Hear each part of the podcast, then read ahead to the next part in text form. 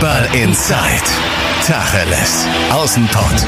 Der Fußball-Podcast mit den Experten von Funke Sport und den Lokalradios im Ruhrgebiet.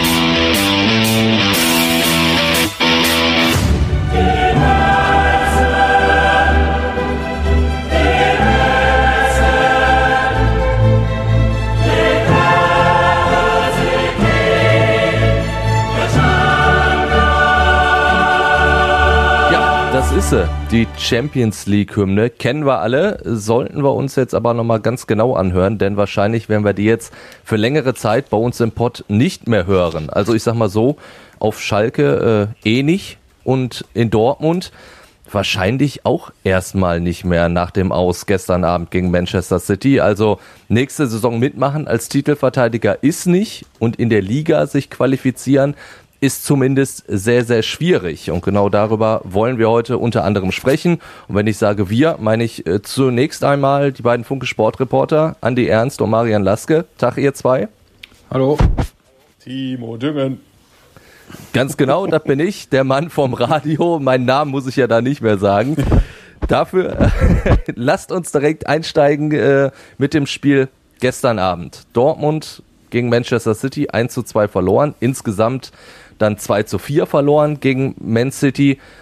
Marian, Dortmund hat in beiden Spielen eigentlich gute Leistungen gezeigt. Fazit dann trotzdem, Manchester City war einfach eine Nummer zu groß für den BVB letzten Endes? Äh, ja, auf jeden Fall. Also so wie man es vorher äh, äh, wusste, äh, so lässt es sich dann auch festhalten.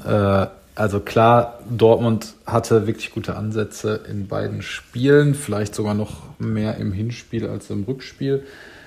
Ähm, und mit ein bisschen Glück nach der 1-0-Führung gestern durch Bellingham, wenn man dann vielleicht irgendwie das Glück hat, dass Manchester City die Chancen, die sie haben, nicht nutzt, äh, hätte man das vielleicht über die Zeit retten können, aber das wäre schon sehr, sehr schwierig geworden, weil Manchester City in diesem Jahr einfach wirklich wahrscheinlich, also deutlich besser nochmal ist als die Jahre zuvor und dann einfach einen Druck und eine Power aufbauen kann, dass es dann schwierig ist, so lange das eigene Tor zu verteidigen. Das ist dann selbst für die besten Abwehrmannschaften sehr schwierig. Und äh, ja, also ich denke, Dortmund hat sich äh, bei all den Problemen dieser Saison, kann man ja sagen, wirklich äh, sehr vernünftig aus diesem Viertelfinale äh, ja jetzt verabschiedet und hat sich äh, präsentiert wie eine Mannschaft, die schon unter die besten acht gehören kann an guten Tagen.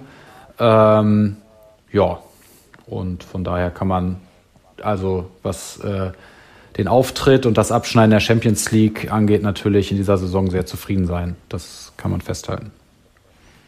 Vor allen Dingen, weil sich Dortmund jetzt gegen Man City ja besser verkauft hat, als man das vielleicht erwarten konnte. Ich kann mich noch erinnern, Andi, da haben wir zusammen mit äh, Martin Hermst aufgezeichnet und haben uns überlegt, wen wünschen wir uns denn für Borussia Dortmund? Ich glaube, du hast Liverpool gesagt. Äh, Martin war beim FC Porto, weil er gesagt hat, komm, das ist der einfachste Gegner. Und ich habe einfach gesagt, komm, das wird ein schönes Spiel, wenn die Man City kriegen. Dann waren wir uns aber alle einig, da hat Dortmund überhaupt keine Chance. Und insofern war das doch jetzt ja, wirklich ein positives Erlebnis, dass die Chance ja zumindest gefühlt da war. Marian, ich kann natürlich, du, ich kann natürlich auch gerne was dazu sagen. Ähm, hat mich total überrascht. Ich hatte verstanden, dass Andi ernst gefragt wurde, tatsächlich. man merkt, man ja, ich wollte ihn auch direkt mal reinholen. Äh, man merkt, Marian, wir haben lange nicht mehr zusammen aufgezeichnet. Ja. ähm, also, als wir damals darüber gesprochen haben, war für mich völlig klar, wenn die Manchester City kriegen, dann kriegen die zweimal so eine dermaßen Reise. Äh, und dementsprechend war es für mich schon sehr außergewöhnlich, dass Borussia Dortmund nach drei von vier Halbzeiten, äh, glaube ich, so war es, weitergekommen war, theoretisch. Ähm, das war für mich sehr überraschend. Natürlich zählt das, was nach vier von vier Halbzeiten passiert. Und da sind sie raus und sie sind verdient ausgeschieden. Aber wenn ich ganz ehrlich bin, ich ähm, sehe Borussia Dortmund jetzt nicht so oft naturgemäß weil ich dann äh, anderweitig unterwegs bin. Aber ich hätte Borussia Dortmund das so nicht zugetraut. Auch wenn ich jetzt von allen BVB-Fans und Reportern wieder höre, naja, aber die Mannschaft hat das doch drauf und natürlich fehlt die Konstanz in der Liga und so. Ja, ja, Marian, das habe ich alle schon sehr oft gehört. äh, aber nichtsdestotrotz, auch wenn die Mannschaft in der Lage ist, gut zu spielen, hätte ich ihr das gegen Manchester City nicht zugetraut. Ja, das ist halt auch immer so eine Frage, wie man so ein Spiel am Ende äh, jetzt bewertet. Also äh, natürlich haben sie äh, das in vielen Teilen ganz gut gemacht und man muss natürlich sagen, mit ein bisschen Glück wäre das Hinspiel auch 1 zu 1 ausgegangen. Ich fand trotzdem, dass man in allen Spielen schon das Gefühl hatte, dass Manchester City einfach natürlich deutlich eine Klasse drüber ist. Äh, ähm, ja, und von daher ist dann das Spiel, finde ich, oder beide Spiele jetzt schon ein wenig so verlaufen, wie man es hätte vielleicht denken können. Ich stimme dir zu, es hätte, hätte vielleicht vorher gedacht, es wird vielleicht ein bisschen deutlicher, aber so ein Gegner wie Manchester City kann Dortmund halt auch liegen, wenn man äh, ja ein bisschen mehr auf Konter setzen kann, äh, sich dann vielleicht aus dem Pressing manchmal befreit, was sie ja dann auch gerade im Hinspiel fand ich sehr, sehr häufig geschafft haben. Äh, ja, und dann hast du natürlich schon die Möglichkeiten und auch die technischen Fähigkeiten und mit Haaland auch das Tempo vorne, also vor allen Dingen mit Haaland, ähm, um dann halt auch mal äh, ein Konter gut auszuspielen. Also ich finde, wenn man einen Knackpunkt sieht in diesen beiden Spielen, dann fand ich vor allen Dingen das Hinspiel. Da war Manchester City nicht so on top drauf. Und Dortmund hatte noch einige Gelegenheiten mehr, wo sie eigentlich gefühlt die Konter oder vielleicht Gleichzahlsituationen in der Offensive eigentlich dann gar nicht so gut ausgespielt haben oder es dann doch irgendwie ein bisschen unsauber war und da hätte man natürlich vielleicht sogar noch mehr rausholen können. Aber ja, letzten Endes, wie ich gerade schon gesagt habe, ich denke, es war ein ordentlicher Auftritt ähm, und man kann da auf jeden Fall zufrieden sein mit. Beim, beim Hinspiel war es natürlich vor allen Dingen auch das, das Gegentor, dieses 1 zu 2, das war ja nochmal da vollkommen unnötig, während es ja gestern ja, sich ja einfach auch ein bisschen angedeutet hatte. Ne? Also im Hinspiel war dieser Gegentreffer zur Niederlage viel, viel unnötiger als der Treffer gestern, würde ich mal behaupten. Ja. ja man merkt halt, finde ich, an sowas auch, ähm, warum im, also sehen wir, wenn wir mal aufs Champions League Turnier schauen, äh, im letzten Jahr, wo ja wegen der Corona-Pandemie ein Turnier mit einem Spiel nur ausgespielt werden muss, warum da halt mehr Überraschungen drin sind, weil in einem Spiel kannst du gegen so eine Mannschaft natürlich, wenn es gut läuft, äh, dann auch mal gewinnen. Wenn du jetzt aber vier Halbzeiten gegen Manchester City spielst, selbst wenn das Hinspiel 1 zu 1 ausgegangen wäre und trotz der 1-0-Führung, dann ist es natürlich sehr schwierig, weil sich dann über so einen langen Zeitraum dann meistens die Qualität doch durchsetzt. Also in, mit Hin- und Rückspiel Manchester City rauszuwerfen, ist dann schon sehr schwierig für eine Mannschaft wie Borussia Dortmund bei all der Qualität äh, die der BVB sicherlich auch hat. Andi, ich habe dich gerade leider unterbrochen. Das würde ich jetzt natürlich gerne wieder gut machen ja, wollen. Also wir, wir haben jetzt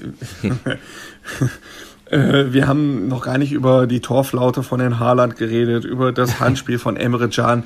Das kommt ja, das spielt ja dann auch rein. Das kann man auch alles noch äh, mit reinschmeißen in diese Diskussion. Aber am Ende sehe ich das so wie Marian. Auch wenn der Elfmeter nicht gepfiffen worden wäre, auch wenn Herr Haaland irgendwelche Chancen hätte, dann hätte Manchester City wahrscheinlich noch ein Tor mehr geschossen. Sie sind einfach aktuell eine Ebene über Borussia Dortmund und das möchte ich sagen, nicht nur über Borussia Dortmund, sondern gefühlt über 99,8 Prozent aller anderen Mannschaften ähm, ist halt der große Titelfavorit für mich jetzt in dieser Saison den Champions League Titel zu gewinnen. Ähm, Pep Guardiola will das unbedingt. Äh, er ist seit ein paar Jahren überfällig, was dieses Ziel angeht. Ähm, sie haben ganz wunderbare Spieler. Sie haben Kevin De Bruyne, mein Gott, was für ein Spieler, das muss man schon sagen. Gündogan spielt eine fantastische Saison. Ähm, da muss sich Borussia Dortmund nicht grämen, zweimal so knapp verloren zu haben. Das ist äh, so wie Schalke gegen Manchester City rausgeflogen ist vor zwei Jahren, 0 zu 7. Das wäre schon etwas schlechter. Ja. Aber zweimal so knapp zu verlieren, ganz nah dran zu sein, das ist äh, was, was Borussia Dortmund natürlich schon wehtut, was den Fans wehtut, jetzt doch irgendwie raus aus der Champions League. Und was du gesagt hast, Timo, jetzt hast du aller Voraussicht nach ein Jahr keine Champions League, sondern tingelst irgendwie durch äh, kleinere Stadien Europas. Andere Vereine wie Schalke wären froh, wenn sie überhaupt in Europa dabei wären. Aber für Borussia Dortmund fühlt sich das an wie so ein Abstieg. Und äh, dementsprechend hat das gestern vielleicht noch ein bisschen doppelt wehgetan. Ja, zumal diese beiden Spiele jetzt auch nochmal gezeigt haben, es ist ja unnötig gefühlt, dass du in der Liga so weit weg hinter den Champions League Plätzen bist, weil die Mannschaft hat ja wieder abgerufen. Auf der großen Bühne hat sie wieder gezeigt, was sie drauf hat und hier und da in der Bundesliga auf der kleinen Bühne eben nicht. Ja, ich weiß gar nicht, ob es so unnötig ist. also die Mannschaft hat schon noch Probleme. Es ist jetzt äh, ist halt immer so eine Sache. Also na klar, gegen eine Mannschaft wie Manchester City kann es sich auch mal leichter spielen als gegen ein gut verteidigendes Mainz 05. Das klingt vielleicht blöd, aber da brauchst du natürlich dann wiederum ganz andere Fähigkeiten äh, muss in der Lage sein, äh, ja, mit sehr viel Ballbesitz Gutes anzustellen und auch noch Konter der Gegner abzusichern, obwohl du halt auch noch vielleicht ein Pressing spielen musst. Sprich, so diese ganzen Probleme, die Dortmund durch die ganze Saison eigentlich schon trägt und wenn man ehrlich ist, auch schon ein bisschen davor hatte, auch unter Favre, die haben sie bis heute eigentlich nicht wirklich gelöst. Und natürlich ist dieser Kader gut genug, um unter die ersten vier zu kommen. Da müssen wir ja gar nicht drüber sprechen, auch wenn es sicherlich die ein oder andere ja, Fehleinschätzung bei Transfers gab, die wir alle aber auch eigentlich als sinnvoll meistens erachtet haben. Also sprich, äh, da haben sich halt dann auch ein paar Spieler nicht so entwickelt, wie man es vielleicht erhoffen konnte. Ähm, ja, und dann ist das eben die Kunst, das über einen so langen Zeitraum, du bist in drei Wettbewerben, das über so konstant abzurufen und da hat Dortmund große Probleme, gerade weil sie es halt nicht schaffen, gegen vermeintlich schwächere Teams ein wirklich dominantes Spiel aufzuziehen. Äh, da kann man ja auch nochmal das Spiel gegen Stuttgart reinnehmen. Natürlich haben sie es gewonnen, aber es hätte natürlich auch anders ausgehen können. Und die Spiele von Dortmund, die sie in dieser Saison wirklich souverän gewonnen haben, äh, ja, da wird man nicht so unendlich viele finden. Ein paar natürlich schon. Ähm, aber ja, da muss, da muss die ganze Mannschaft auch auf taktischer Ebene sich, glaube ich, äh, deutlich weiterentwickeln. Und das ist natürlich auch ein bisschen die Hoffnung im Verein, die man hat, dass äh, der neue Trainer das schafft. Glaubst du denn, dass es in dieser Saison noch irgendeine Chance gibt, in die Champions League-Ränge reinzukommen? Also ich kann es mir beim besten Willen nicht vorstellen, ist aber auch keine gewagte These, wie ich zugeben muss. nee, ehrlich gesagt nicht. Also ja gut, ich meine, man, das will man sagen, solange es rechnerisch noch möglich ist, es sind jetzt sieben Punkte, es ist nicht so ein großer Rückstand, wie jetzt der FC Schalke hat auf den Relegationsplatz. Natürlich kann da manchmal da noch eine Dynamik entstehen, wenn man da jetzt auf einmal noch mehr ranrutscht. Frankfurt verliert ein Spiel. Aber wenn ich jetzt zum Beispiel noch mal auf das Spiel gegen Stuttgart gucke, äh, sehe ich ehrlicherweise nicht, dass Dortmund jetzt die letzten sechs Spiele alle gewinnt. Und das müssten sie wahrscheinlich, um an Frankfurt vorbeizuziehen. Und da kommt zum Beispiel auch noch RB Leipzig. Äh, ja, da kommen noch einige nicht so einfache Aufgaben auf die Dortmunder zu. Und ähm, von daher, selbst wenn die Frankfurter ein bisschen straucheln, traue ich den Dortmundern aktuell jetzt nicht so eine Serie zu. Ähm, und deswegen sehe ich das nicht. Da ist es jetzt wichtig, die Europa League zu sichern. Das muss man halt auch erstmal schaffen. Und ja, dann im Sommer die richtigen Weichen zu stellen, um in der nächsten Saison erfolgreicher zu sein. Ja, die richtigen Weichen stellen, das wird natürlich äh, auch nicht ganz so einfach werden, weil es wird wahrscheinlich zwangsläufig ja den ein oder anderen Transfer geben. Da haben wir auch schon mal ein paar Mal drüber gesprochen, dass Dortmund natürlich die Champions League Einnahmen normalerweise bräuchte, auch wenn der Verein gesagt hat, okay, also wir stehen da nicht irgendwie vor der vor der Pleite oder äh, was weiß ich was, also Dortmund kann sich ja schon finanzieren, trotzdem fehlt natürlich äh, Geld aus der Champions League und vor allen Dingen der der der Anspruch vieler Spieler ist ja eigentlich Champions League zu spielen. So, und dann kommen wir natürlich zwangsläufig zu Erling Haaland, der, ähm, ja, wie Andi auch schon gesagt hat, so, so ein bisschen Ladehemmung jetzt in der Champions League hatte, wenn man das so sagen kann, überhaupt. Und vor allen Dingen jetzt auch dieses, dieses Wechseltheater. Marian, als wir vor zwei Wochen drüber gesprochen haben, war es dann gerade mit Raiola, der in Barcelona dann gesichtet wurde. Jetzt gibt es so, so eine Art Burgfrieden, allerdings auch nicht so richtig zwischen dem BVB und Berater Raiola, wenn ich das richtig verstanden habe. Ja, also ich hatte ja damals schon gesagt, man wusste bei Dortmund schon von der Reise von Raiola. Äh, natürlich hätte man es trotzdem sicherlich besser gefunden, wenn sie nicht stattfindet. Man kann da am Ende aber halt auch nichts machen und Raiola spielt das Spiel der Öffentlichkeit nun mal sehr gut. Ähm, ja, also ich sehe es trotzdem so. Im Sommer muss sich erstmal ein Käufer für Erling Haaland finden, der dann auch so viel zahlt, wenn er danach die Saison die Hälfte vielleicht zahlen kann durch die Ausstiegsklausel. Ähm, und ja, jetzt auch nicht so viel verliert, wenn er den erst ein Jahr später holt. Ähm, von daher, ja, also ich sehe da schon noch gute Chancen, dass Dortmund im nächsten Jahr mit Erling Haaland weiterspielt. Ähm, es ist halt die Frage, klar, am Ende, wir kennen alle Raiola, wir wissen, dass er das schon häufiger hinbekommen hat, dann im Sommer einen Spieler trotzdem äh, frei zu eisen mit allen möglichen Tricks. Ähm, von daher, finde ich, lässt sich das jetzt schwierig sagen. Ich würde jetzt schon die Chance derzeit aber größer einschätzen, dass Erling Haaland in Dortmund bleibt, weil die Dortmunder wollen ihn halten. Sie haben auch die Möglichkeit dazu. Er hat jetzt keine Ausstiegsklausel.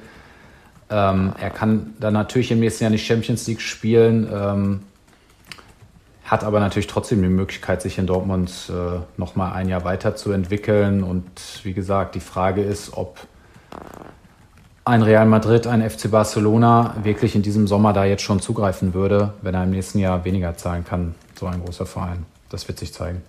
Ja gut, allerdings hast du ja auch gesagt, Erling Holland, der will Champions League spielen und ich würde mal behaupten, da ist er wahrscheinlich nicht der Einzige in der Mannschaft. Gut, jetzt können wir natürlich sagen, die Mannschaft hat es sich ja selbst eingebrockt, dass sie in der neuen Saison höchstwahrscheinlich eben nicht in der Champions League spielen wird, sondern in Anführungsstrichen nur in der Europa League.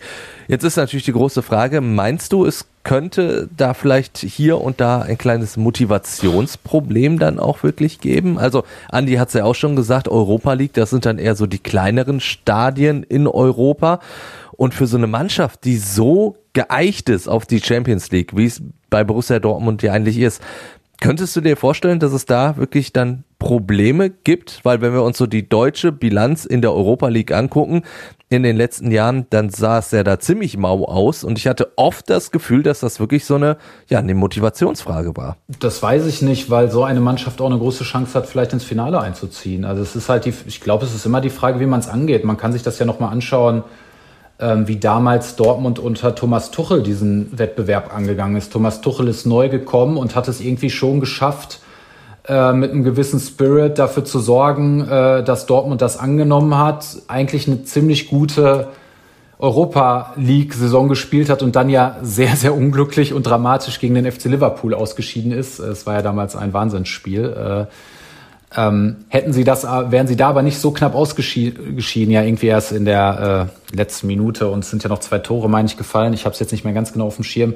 Dann hätten sie vielleicht sogar den Titel gewinnen können. Also am Ende, ja, hängt das natürlich auch dann einfach davon ab, was, was ein Trainer mit der Mannschaft da gemeinsam draus macht. Aber ich finde, als Borussia Dortmund ist es natürlich finanziell ein Desaster und das ist nicht zu gering, dieser Begriff, wenn man in der Europa League spielt und nicht in der Champions League sportlich kann man so einen Wettbewerb aber natürlich trotzdem annehmen. Und natürlich ist da in der Champions League hat ein Verein wie der BVB keine Titelchance. In der Europa League ist es trotzdem ein sehr weiter Weg und es ist sehr schwierig, da erstmal ins Finale zu kommen. Aber es ist natürlich ein bisschen realistisch. Also man kann das schon schaffen. Und ähm, von daher, ja, keine Ahnung, das lässt sich jetzt schwer sagen. Aber ich glaube schon, also ich würde jetzt äh, Marco Rosa als Trainer schon zutrauen, dann mit der Mannschaft da etwas zu entwickeln. Also klar, so eine Hinrunde ist sicherlich nicht der Traum eines Spielers in der Europa League, aber sobald du dann in die K.O.-Spiele kommst, ich meine, Frankfurt hat das ja auch schon mal vorgemacht, die dann erst im Halbfinale gescheitert sind und mit immer 15.000 Fans dabei hatten, was ja Dortmund auch haben wird, wenn es wieder erlaubt sein wird. Also gerade dann. also kann man, man kann aus diesem Wettbewerb schon was rausholen. Er ist halt nur finanziell deutlich, deutlich schlechter gestellt als die Champions League. Und für jetzt einen Club oder für die Verantwortlichen ist das natürlich trotzdem ein großes Problem, in der Europa League zu spielen. Und natürlich sieht sich ein Erling Haaland in der Champions League. Da muss man jetzt nicht drüber diskutieren. Aber naja, also ich würde jetzt schon sagen, dass ein Fußballer, auch ein Profifußballer, der eigentlich Champions League spielen will, will so ein äh, so einen Wettbewerb annehmen kann und auch annehmen wird. Das glaube ich schon. Also das würde ich jetzt nicht sagen, dass sie da ein Motivationsproblem wirklich haben. Zumal das, äh, das haben wir jetzt auch schon mehrfach angedeutet, ein absolutes Luxusproblem ist zu dem, was Schalke so bevorsteht in der neuen Saison. Die machen sich nicht Gedanken Champions League oder Europa League, da ist es zweite Liga. Aber Andi Ernst und ich, wir haben am letzten Wochenende fast schon Historisches erlebt. Den 1-0 Sieg gegen den FC Augsburg. War natürlich äh, für die Tabelle ein Spiel für Nüsse, weil er bringt überhaupt nichts. Den Klassenerhalt hat es nicht äh, wahrscheinlicher gemacht. Trotzdem war es für mich mal wieder so, so, ein positives Signal, was Schalke gesendet hat. Nicht nur, weil sie gewonnen haben, sondern weil du auch jetzt mal wirklich Fortschritte innerhalb der Mannschaft unter Gramozis erkannt hast. Äh, ja, also erstmal äh, entschuldige ich mich bei den Hörern, falls gerade irgendwas äh, Tippgeräusche einer Tastatur zu hören waren. Es ist ja immer so bei Schalke, immer wenn man irgendwas aufzeichnet am Podcast, fliegt wieder irgendeiner raus. Und äh, gerade hat's die äh, Leiterin der Stabsstelle Kommunikation, die erst vor zwei Monaten angefangen hat, die hat's jetzt schon wieder erwischt. Die ist gerade rausgeflogen fix, und ja. ja, es geht, ja, geht alles schnell auf Schalke. Das habe ich da mal eben getwittert. Ich hoffe, die Tastaturgeräusche waren nicht so heftig. Ja, äh, Timo, du hast recht, dieses ähm, 1 zu 0.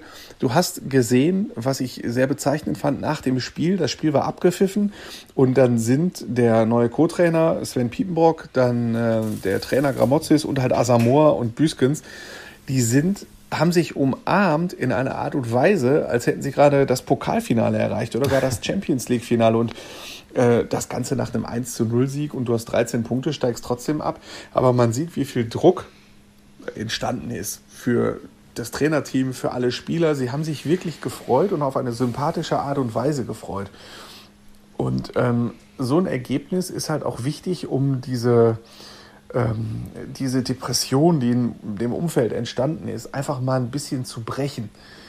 Ähm, um einfach mal ein Lächeln ins Gesicht der Fans zu zaubern, um einfach mal zu sehen, wo geil, wir können noch Spiele gewinnen. Und ähm, das ist äh, das Wichtige an diesem Sieg gewesen, dass dieser Sieg nichts mehr ändern wird an der Tabelle, dass solche Rechnungen, wie sie äh, aufgestellt werden, auch von uns, wie kann Schalke vielleicht doch noch drin bleiben, dass das natürlich Spielerei ist, ist auch klar. Das wird nichts mehr mit dem Klassenerhalt, vielleicht wird es noch was mit dem einen oder anderen Sieg, aber ähm, es ist schön, auch mal nach einem Spiel wieder positive Geschichten erzählen zu können. Positive Geschichten wie zum Beispiel, dass du jetzt sehen kannst, äh, was Dimitrios Gramotzis mit der Mannschaft gemacht hat, dass er seine eigene Handschrift der Mannschaft verpasst hat, dass er viel auf die Knappenschmiede setzt, mehr als jeder andere Trainer vor ihm in den vergangenen zwei, drei Jahren. Äh, dass er eine feste taktische Struktur hat, die aber doch noch in der Offensive so ein bisschen variantenreicher ist. Dass er klare Strukturen hat. Die Mannschaft ist wieder fit, die Mannschaft ist in Form. Schon das Spiel Leverkusen-Spiel eine Woche zuvor war in Ordnung. Und das zeigt, dass er durchaus auch der richtige Trainer für den Neuaufbau in der zweiten Liga sein kann und auch sein wird. Äh, das ist das Erste. Und das Zweite, also jetzt mal ehrlich, äh, Timo, hättest du gedacht, dass Klaas-Jan Hünteler noch so fit ist? Nee, ich bin auch überrascht, äh, wie, wie er läuft, wie er unterwegs ist, ja. Ich war absolut wirklich platt über diese. Le ich meine, er hat kein Tor geschossen, das nicht, aber ähm, also für 37 Jahre, was, was der wie, also wie fit der ist. Natürlich kannst du mit ihm kein laufintensives äh, Pressing oder schnelles Konterspiel hm, aufziehen, aber wie fit der ist, was für ein Torriecher der immer noch hat und vor allen Dingen, das kriegst du ja während der Geisterspiele mit, was er für seine Mitspieler bedeutet, wie er dirigiert, wie er organisiert, wie er antreibt. Und das ist, ey, das ist Klassian fucking Hünteler, den hörst du natürlich auch zu. Also das ist natürlich auch so. Ne? Und wie wir hören in der Kabine und der gibt den, der nimmt die Jungs zur Seite, egal ob U19, U23 und der gibt denen Tipps. Das ist jetzt wirklich kein so ein Altherrensack, der zum Training kommt, äh, zweimal gegen den Ball tritt, eine halbe Stunde wegen der Zerrung früher aufhört und dann nach Hause fährt und sich kaputt lacht. So, sondern der beschäftigt sich wirklich mit dem Verein und das ist ja nicht so, dass die Fans äh, dem auf ewig dankbar sind, dass er die Meisterschaft mit Ajax aufgibt, äh, um mit Schalke abzusteigen, sondern er ist ja auch bereit, in der kommenden Saison mitzuhelfen, wieder aufzusteigen und den Eindruck, den er im Moment hinterlässt, da würde ich nur sagen, ey, gib dem einen Einjahresvertrag. Ich habe vor einer Woche äh, an dieser Stelle mit Johannes noch die Pros und Kontras einer solchen Nummer vorgestellt. Mhm. Da hatte ich Klaas Jan noch nicht persönlich gesehen. Und jetzt würde ich sagen, ey, die Pros überwiegen. Natürlich wäre er kein Modell für die Zukunft. Natürlich kannst du ihn dann nach einem möglichen Wiederaufstieg nicht mit zurück in die Bundesliga nehmen. Natürlich wäre er für einen 37, bald 38-Jährigen schon echt teuer. Ähm, aber das ist Klaas-Jan Hünteler. Die Vorteile überwiegen eindeutig. Identifikationsfigur für Mitspieler, für Fans. Und äh, in der zweiten Liga werden massiv viel Bälle in den Strafraum fliegen. Und Klaas-Jan Hünteler war in seiner Blütezeit äh, der, einer der Top Ten Strafraumspieler weltweit. Und das hat er nicht verlernt. Und äh, der ist ja auch in der zweiten Liga für 10, 15 Buden garantiert gut. Ich habe ja viel geredet. Ja, nee, aber ich finde auch, also ich finde, wir haben den Transfer ja belächelt, ist falsch, aber schon häufiger kritisiert. Und man, ich finde, man merkt schon jetzt, äh, das hätte ich ihm auch nicht so zugetraut, dass es zumindest sehr interessant gewesen wäre, ihn zu sehen in der ganzen Rückrunde ohne die Verletzung. Ne? Also ich glaube nicht, dass Schalke deswegen unbedingt die Klasse gehalten hätte, aber man merkt ja schon, dass er einen gewissen Impact haben könnte. Und wenn man zum Beispiel das Tor gegen Leverkusen sieht, ich meine, das war ja technisch wirklich äh, grandios. Da merkt man ja einfach, was das für ein großartiger Fußballer war und noch ist. Ähm, ja, bei der zweiten Liga, ich finde, also das kann Andi natürlich noch besser einschätzen, ist natürlich dann schon das Risiko ist schon groß, dass man jemandem noch mal eine Menge Geld gibt und dadurch vielleicht sich äh, dadurch durch das Geld nicht in Spieler investieren kann, die dir vielleicht am Ende mehr nützen würden. Also ich finde, Schalke muss sich da jetzt sehr genau mit dem Fitnesszustand äh, beschäftigen, denn es nützt ja auch nichts, wenn sich äh, Hunterler dann trotzdem wieder eine Muskelverletzung holt und irgendwie eine halbe Saison ausfällt oder so. Ne? Also ich glaube, muss man halt sehr genau einschätzen, aber ich stimme dir zu, so jetzt, er macht gerade schon Werbung für sich und man hat schon das Gefühl, hey, das könnte was werden, auch im nächsten Jahr noch, ne? Oder in der nächsten Saison. Ja, äh, also absolut. Ich ähm, sehe, teile die Bedenken und natürlich geht es in dem Fall, würde es natürlich nur gehen mit einer eher leistungsbezogenen Nummer. Und da ist halt die Frage, ja. ob sich Hünteler darauf einlässt. Ja. Ja, also ja. Äh, geringes Grundgehalt plus, genau, plus Einsatzprämie plus äh, fette Aufstiegsprämie äh, über so eine Nummer. Also das würde natürlich gehen. Ähm, ich weiß nicht, inwieweit Klaas-Jan Hünteler bereit ist, darauf das zu machen oder nicht. Ich kann nur sagen, im Moment würde ich sagen, die Vorteile einer solchen Verlängerung überwiegen, aber Schalke darf sich natürlich nicht zu weit aus dem Fenster lehnen, zumal ja. die ganze Planung, Kaderplanung so viele Unwägbarkeiten hat aktuell. Du weißt, ich meine, Peter Knäbel weiß im Moment immer noch nicht, wie viel Geld ihm überhaupt zur Verfügung steht. Ähm, mhm. Er weiß nicht, ob Liverpool Kaba kauft. Er weiß nicht, äh, wie, viel es für Ser wie viel er für Serra einnehmen kann, wie viel er für Achid einnehmen kann, ob er utlos wird, wie er, was mit Sebastian Rudi ist, ob er dem auszahlen muss oder so. Also es gibt ganz viele Leihspieler, die zurückkehren. Es gibt ganz viele Spieler, die weg sollen. Es gibt ganz viele Spieler, die noch Vertrag haben. Und all das in einen Topf zu rühren und dann zu entscheiden, wie viel aus diesem Topf könnten wir zum Beispiel für Klaas-Jan Hünteler bezahlen. Ähm, das ist halt schwierig, das sehe ich auch. Und äh, klar ist nur, Schalke wird eine gute Mannschaft. Ich habe heute noch, heute Morgen noch gelesen, der VfL Bochum hat einen Personaletat von 22 Millionen Euro für die Bundesliga. Ähm, und auf Schalke wenn, also haben wir auch über 22 Millionen Euro geredet, aber als unterste Unter-Untergrenze. So, das Schalke wird wahrscheinlich mit einem Personaletat in die zweite Liga gehen, der den Personaletat des VfL Bochum in der Bundesliga um 10 bis 15 Millionen überschreitet. Und äh, das muss man auch mal sehen. Natürlich muss Schalke sparen, hat aber immer noch äh, eine Menge Geld zur Verfügung, um was Gutes damit anzustellen. Mhm. Zumal Personaletat äh, auf Schalke ja nicht unbedingt für Erfolg steht. Also ich meine, wenn es danach gehen würde, würde Schalke deutlich weiter oben stehen. Ne? Aber es ist schon gut, wenn man das wenn man das Geld trotzdem zur Verfügung hat. Ja, klar. klar. Wenn es danach gehen würde, würden wir auch in der kommenden Saison die Champions League-Hymne hören. Ja, richtig. ja. ja. Wenn wir auf die äh, jungen Spieler erstmal gucken, ähm, die jetzt Kramotzes auch reingeworfen hat, also Aydin zum Beispiel, hat mir ganz gut gefallen. Malik Chow war auch schon bei, bei Kramotzes Vorgängern ja nahezu gesetzt. Der hat auch nochmal eine Wahnsinnsentwicklung gemacht, wie ich finde. Und was mich besonders gefreut hat, weil ich den, den Typ Fußballer sehr mag, Can Bostoan, der hat natürlich äh, in den letzten Spielen nach hinten, ja, hier und da mal so, so kleinere Mängel gehabt, aber im Spiel nach vorne, Andi, also der kann doch schon, vielleicht sogar in der zweiten Liga, hier und da mit seinen Dribblings auch mal den Unterschied ausmachen. Klar, hat glaube ich jetzt auch Tore vorgelegt. Ne? Ja. Also das von Hünteler hat er vorgelegt und ich glaube das, das von, Serda auch. Von Serda auch, genau. Ähm, ja, ich würde ihn auch als einen Teil der Spieler sehen, die mit in die zweite Liga gehen. Das sind ja einige aus der knappen Schmiede.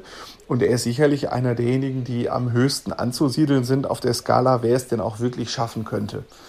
Ähm, also das kannst du jetzt schon sehen. Beispiel ähm, Kerim Jalanoglu, jetzt U19-Kapitän, wird mit garantierter Sicherheit der Stamm-Linksverteidiger sein. Äh, Malik Chow sehe ich total gerne, wird ein, sicherlich ein Stamm-Innenverteidiger sein. Würde ich sagen, brauchst du vielleicht noch einen etwas erfahreneren in der Abwehr. Du kannst ja nicht nur mit 19-Jährigen in der Abwehr spielen. Ähm, aber das ist klar, äh, Boslogan wird sicherlich eine, eine sehr interessante Personalie sein. Dann hast du, der ist im Moment leider verletzt, Bougelab, äh, ein offensiver Mittelfeldspieler, den, der ist auch, glaube ich, für die zweite Liga ganz gut. Äh, Aydin für die rechte Abwehrseite, der hat jetzt auch zwei gute Spiele gemacht. Muss man halt mal abwarten, ob, der, äh, ob das nur zwei gute Spiele waren oder ob da noch ein paar mehr folgen. Matthew Hoppy zum Beispiel hat drei super Spiele gemacht, fünf Tore geschossen. Seitdem hängt er halt total durch. Der hat aber auch einen riesen Rucksack aufgesetzt bekommen, ne? nachdem er diese Tore gemacht hat. Völlig klar, da gebe ich dir, da gebe ich dir vollkommen recht, äh, zumal er halt wirklich der einzige Stürmer war, der zur Verfügung stand zu einer gewissen, zu, zu dieser Zeit. Und äh, das ist wirklich schwierig für ihn gewesen. Der, auch für ihn wäre es übrigens gut, wenn so ein alter Sack wie Huntela noch ein Jahr länger spielt. Äh, und äh, also natürlich würde das für ihn weniger Einsatzzeit bedeuten. Ähm, allerdings äh, wäre der Rucksack auf einem 19-jährigen Schalke in die Bundesliga schießen zu müssen, ohnehin zu hoch und äh, oder zu, zu schwer. Und dementsprechend ähm, äh, ist er halt auch einer von denen, die es schaffen können, Matthew Hoppy. Allerdings würde ich ihn nicht nach ganz oben einstufen. Ganz oben würde ich sagen, Jalanogu Stammplatz.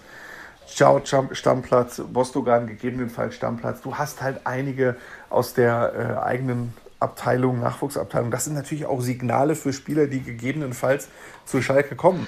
Du hast auch schon gesagt, man wird aber auch erfahrene Leute logischerweise in der zweiten Liga brauchen. Jetzt äh, ist dann die Woche auch rausgekommen, also Bastian Oczipka, Stromboli, zweite Liga würden diese Verträge nicht gelten. Natürlich könnte man die verlängern. Bei Ralf Fährmann weiß man auch noch nicht so. Der hat sich jetzt auch zuletzt stark präsentiert. Wen von den dreien würdest du mit in die zweite Liga nehmen wollen? Hundertprozentig. Oder würdest du sagen, muss bei allen drei nicht oder? Also Ochipka und Stamboli würde ich sagen, brauchst du nicht. Ähm, die beiden verschlingen zusammen 5 Millionen im Etat. Du hast auf der linken Seite äh, Jalanoglu als Stamm-Linksverteidiger. Äh, Ochipka ist, also wäre schon, ist schon in der Bundesliga der Schwachpunkt der Schalker Mannschaft gewesen und wäre das in der zweiten äh, Liga bestimmt auch. Also wenn ich Zweitligatrainer bin, dann Schalke Chipka spielt links hinten, dann weiß ich genau, über welche, welchen Schwerpunkt ich in meinem Offensivspiel äh, setzen würde. Es ist ein netter Kerl und er hat seine, er hat viele Jahre, war ein sehr solider Linksverteidiger in der Bundesliga, aber seine Zeit ist jetzt eher vorbei würde ich jetzt mal sagen. So, wenn du den jetzt noch ein Jahr auf die Bank setzt irgendwo als erfahrenen Backup, ist das völlig in Ordnung. Nur einen so teuer bezahlten Backup kann sich Schalke in der zweiten Bundesliga einfach nicht leisten. Ja, Stambuli kam ähm, mit sehr großen, hat mit sehr großen Hoffnungen seinen Vertrag um drei Jahre verlängert, äh, hat diese Hoffnung allerdings nicht so richtig erfüllen können. Pendel zwischen Stammplatz und Ersatzbank. Ähm, hat Innenverteidiger, Rechtsverteidiger, defensives Mittelfeld, wird so ein bisschen hin und her geschoben aber er ist jetzt nicht so unverzichtbar, dass man jetzt sagt, boah, der muss jetzt für zweieinhalb Millionen Euro noch in der zweiten Bundesliga bleiben. Bei aller Identifikation mit Schalke, außerdem hast du jetzt in Danny Latzer einen ablösefreien Spieler verpflichtet, der ähnliche Qualitäten hat und dementsprechend ist es, würde ich sagen, für Schalke eher gut, dass Jochen Schneider diese Verträge nur für die Bundesliga abgeschlossen hat. Wer war der Dritte? Sag nochmal. Ralf Fährmann. Ralf Fährmann ist dann wiederum eine andere Frage. Das ist eine andere Frage. Da geht es um die Torhüter. Ähm, ja. Und ähm, heute war ja ein, Interview das, äh, mit, mit Marco Schubert bei den Kollegen von Bild.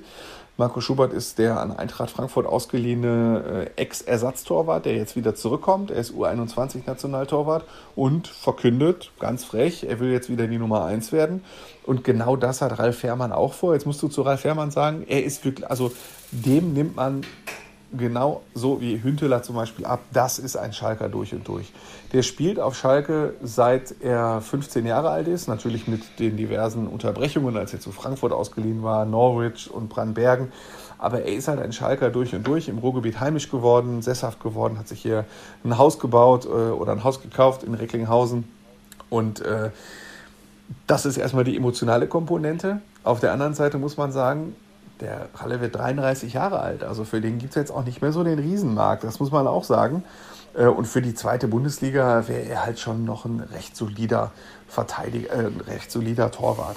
Also mit Ralf Herrmann kannst du schon in die zweite Liga gehen. Perspektivisch bräuchtest du dann für die Bundesliga natürlich dann einen neuen Torwart.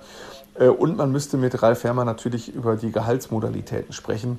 Er hat einen sehr, sehr, sehr gut dotierten Vertrag unterschrieben, der ähm, einen gewissen Prozentsatz im geplanten Personaletat äh, schon wegnehmen würde. Und dementsprechend äh, müssen wir da, ich denke mal, Ralf Fermer wäre da auch gesprächsbereit. Und wenn ich sage, pass auf, äh, sizen wir mal deinen Vertrag ein bisschen down und machen dir mal, geben dir mal eine schöne Prämie für einen Aufstieg, dann ist Ralf Herrmann, glaube ich, nicht derjenige, der das ablehnen würde. Also Ochipka Stamboli nicht verlängern, Fährmann kann man ruhig behalten. Okay, die drei äh, Personalien haben wir dann. Ähm, Andi, äh, wie weit schätzt du das ein? Also wie weit ist Peter Knebel in Sachen Personalplanung eh schon für die neue Saison? Ähm, du, ich habe das gerade ja angedeutet, äh, dass es sehr, sehr schwierig ist im Moment für ihn, dass äh, er mit seiner Kaderplaner-Truppe, die er da zusammengestellt hat, im Moment ganz viele Baustellen beackern muss. Du musst dir das so vorstellen, die treffen sich zweimal in der Woche äh, im Moment aktuell das Kaderplaner-Team, solange die Saison noch läuft.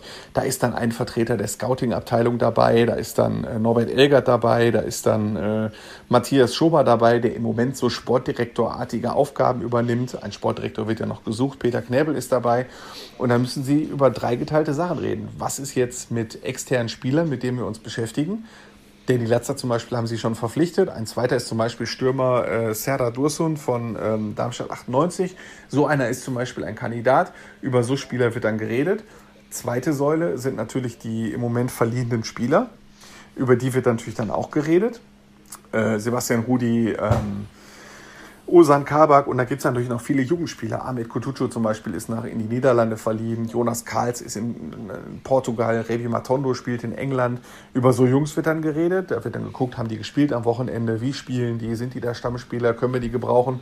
Und die dritte Säule sind natürlich die Spieler, die noch da sind, die Vertrag für die kommende Saison haben. Wie zum Beispiel Ralf Herrmann und so weiter. Und über die wird dann auch geredet. Sollen wir die jetzt noch behalten? Und wie ist da der Stand? Wie ist die Leistungsentwicklung? Und das sind Sachen, mit denen sie sich beschäftigen, aber auch nicht final, weil sie nicht wissen, wie viel Einnahmen sie generieren aus den Transfers. Und das kann sich natürlich ziehen bis 31. August. Aber die Zweitligasaison geht schon am 20. Juli los. Also es sind ganz, ganz, ganz viele Unwägbarkeiten. Und wenn du aufsteigen willst, brauchst du eigentlich schon am ersten Spieltag eine Mannschaft, die funktioniert. Deswegen ist diese Kaderplaner-Truppe im Moment echt nicht zu beneiden weil sie sehr, sehr viele richtige Entscheidungen treffen müssen, weil es für Schalke sehr darauf ankommt, in der kommenden Saison den Wiederaufstieg zu schaffen, äh, bevor sie den Verein komplett auf links drehen müssen. Das wurde ja schon mehrfach betont, dass ein Jahr in der zweiten Liga noch irgendwie mit allen möglichen Anstrengungen zu verkraften wäre, ohne jetzt ganz viele Mitarbeiter entlassen zu müssen zum Beispiel. Aber das unter den Voraussetzungen zu machen, das ist eine verdammt schwierige Aufgabe. Ich würde eh überhaupt keinen momentan beneiden, einen Job auf Schalke zu haben. Also ich glaube, diese, da gibt es sehr, sehr viele schwere Jobs. Und wie du siehst, es kann ja auch schnell wieder in die andere Richtung gehen. Ne? Dann hast du auch mal Probezeit. Nee, nicht bestanden, nach zwei Monaten raus. ja, schönes Schlusswort eigentlich fast für unsere Schalke-Runde. Ich würde dann nämlich zu den Tipps übergehen wollen. Damit wir Marian auch wieder ein bisschen reinholen, fangen wir mit Borussia Dortmund gegen Werder Bremen an. Marian, dein Tipp? Äh, 1 zu 0 für den BVB. Andi? so ein bisschen die, äh, den Champions League Erling Holland Frust von der Seele schießen. Ich kenne da ein paar Leute in Bremen und die sagen alle, die lachen sich kaputt, dass die mit ihren 30 Punkten, dass die 30 Punkte geholt haben und im Pokal Halbfinale sind. Äh, das klingt ja erstmal nach einer einigermaßen ordentlichen Saison, aber da läuft genauso wie in der vergangenen, in der es nur für die Relegation gereicht hat, vorne und hinten nichts zusammen. Und dementsprechend glaube ich, dass es für Dortmund eine relativ einfache und souveräne Aufgabe sein wird. Du hast als Werder Bremen natürlich wirklich das Glück in dieser Saison, dass es so viele Mannschaften gibt, die noch so deutlich schlechter sind. Schalke, Köln etc. Ich, würd, ja. ich bin auch bei dir. Ich, ich glaube auch, dass Dortmund sich so ein bisschen jetzt den, den Frust dann nochmal äh, wegschießt. Ich sage ein 3 zu 0 gegen Werder. Ähm, auch äh, ein interessantes Spiel natürlich. Freiburg auch nicht gut drauf zuletzt gegen Schalke. Jetzt nach dem 1-0 gegen Augsburg ja im Aufwind. Ich traue den Schalkern dann unentschieden zu. Ich sage 1-1. Ähm, das ist über die nächste Auswärtsfahrt, die ich sehr, sehr, sehr vermissen werde. Das Freiburg ist schön, also ja. Freiburg, ja, deswegen nehme ich das natürlich am Wochenende auch noch einmal mit. Und äh, ich hoffe, dass ich auch noch einmal da einen Schalker Sieg erleben werde. Sind wir mal optimistisch. Schalker hat zuletzt zweimal ordentlich gespielt. Freiburg wurde zweimal eingeseift. Äh, das hat Christian Streich in der Pressekonferenz auch wirklich so betont. Er hat gesagt, ne, man darf nicht vergessen, das ist eine Mannschaft, die sich gefangen hat. Also über Schalke, eine Mannschaft, die sich gefangen hat, die ordentlichen Fußball spielt. Und äh, ne, Schalke und Freiburg hat zuletzt zweimal nicht ordentlich Fußball gespielt. Deswegen sage ich, Schalke gewinnt da 3-1. Marian? Äh, ich sage 2-0 Freiburg. Laske wieder mal sehr unromantisch. das stimmt. Die, die, Romantik können wir ja zurückholen, Andi, wenn es jetzt um den VfL Bochum geht, gegen Hannover 96. Ja, Hannover ist jetzt auch in einer ziemlichen Krise. Ich bin ein bisschen erschrocken, als ich auf die Tabelle geguckt habe. Die sind ja nur Elfter in der zweiten Liga. Und äh, das wird der VfL nutzen, sich so ein bisschen den 0 zu 3 Paderborn-Frust äh, von der Seele schießen, genau wie Dortmund in der ersten Liga. Aber ich sage jetzt nicht 4-0, ich sage äh, 3 zu 1 für Bochum. Ich, ich vermute es etwas knapper. Ich wäre bei einem 2 zu 1 für den VfL. Dann sage ich 1 zu 0 für Bochum. Ah, und Andi. Ernst kann in der nächsten Saison dann als Fan die Bundesliga erleben, wenn er denn möchte. Na, immerhin etwas. Immerhin. Andi, ich, ich, erlebe weder äh, begleitend äh, die erste Liga noch als Fan. Weißt du, das, das ist ja. da hast du es ja noch gut. Also, also das, das, Gute ist, das Gute ist, ähm, ich, wir haben ja neulich nochmal über die neuen Anstoßzeiten gesprochen und es gibt ja in der zweiten Liga in der kommenden Saison keine Montagsspiele mehr, das finde ich gut, aber es gibt dieses Spiel Samstag 20.30 Uhr. Und äh, am Anfang wurde diese Zeit ja sehr belächelt. Äh, da haben die ganzen Marketing-Experten gesagt, mein Gott, sind die in, bei, der, bei der DFL und die Zweitligisten bescheuert, dass sie ihr Alleinstellungsmerkmal, dieses Montagabendspiel drangeben. Und jetzt werden die sich natürlich freuen, wenn so viele Traditionsvereine in der zweiten Bundesliga spielen, hast du immer ein Knallerspiel Samstagabend. Und ich denke mal, es wird mit großer Wahrscheinlichkeit häufig mit Schalke zu tun haben. Dementsprechend sind meine Samstagabende schon geblockt. Und zweitens heißt das aber, dass ich sonst bei den übrigen Anschlusszeiten eine Menge Zeit habe und mich mal mit einem Kumpel oder zwei oder zehn äh, irgendwo im Ruhestadion zu treffen, wenn der VfL gegen Borussia Dortmund spielt oder meinetwegen auch nur den FC Augsburg oder so. Das habe ich jetzt Ewigkeiten nicht mehr gemacht und äh, ich, wir haben nur, sind nur noch nicht einig, wo wir uns, wo wir hingehen sollen, weil wir sind noch aus der alten Stehplatzgeneration, aber das ist jetzt auch wieder ein paar Jahre her und vielleicht sind wir jetzt doch wieder so im Sitzplatzbereich angekommen. Aber das sind jetzt meine privaten Diskussionen für die Zukunft.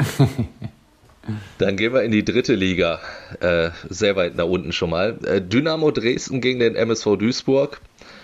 Und normalerweise würde ich ja auch positiv für den MSV tippen, ihr kennt mich, aber in Dresden, boah, nachdem die Dresdner verloren haben in Unterhaching, vollkommen überraschend, glaube ich, sind die richtig angefressen und die müssen jetzt vor allen Dingen auch. Und ich halte Dresden für die Übermannschaft in der dritten Liga, deswegen tippe ich leider auf eine 3 zu 1 Niederlage für meinen MSV.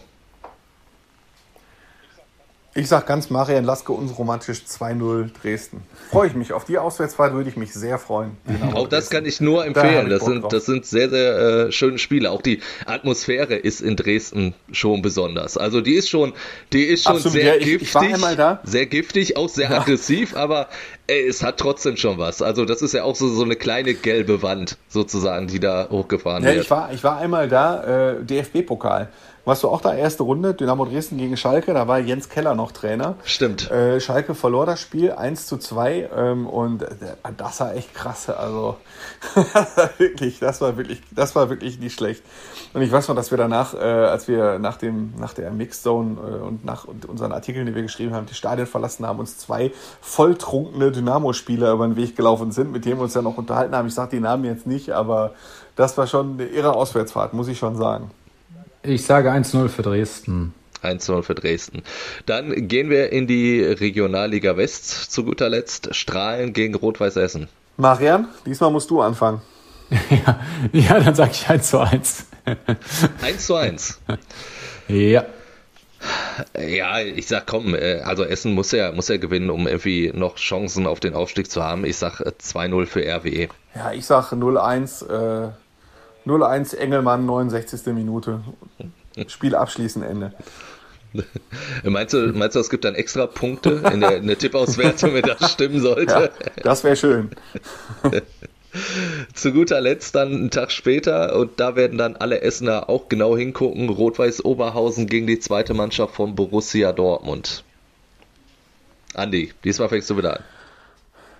Ja, ja, äh, sind wir mal äh, so, der, der die ersten Mannschaften, Borussia Dortmund 2 ist ja auch eine Reviermannschaft, äh, so die Traditionsvereine halten zusammen, obwohl RWO und RWE ja sonst nicht so zusammenhalten. Aber ich sage 3 zu 1 für RWO und äh, RWE bekommt da noch ein letztes Schönkschen, um es mal so zu formulieren. Okay, dann sage ich 2 zu 0 für Dortmund und RWE kriegt leider keine Chance mehr. Da, dann sage ich 1 zu 1, damit bekommt RWE dann ein Mini-Mini-Schönchen. sozusagen. Dann kommen sie zumindest ein bisschen näher ran nach unseren Tipps. Ja, Jungs, äh, hat wieder sehr, sehr viel Spaß gemacht. Und wir lassen uns mal überraschen, was so der nächste Spieltag bringt.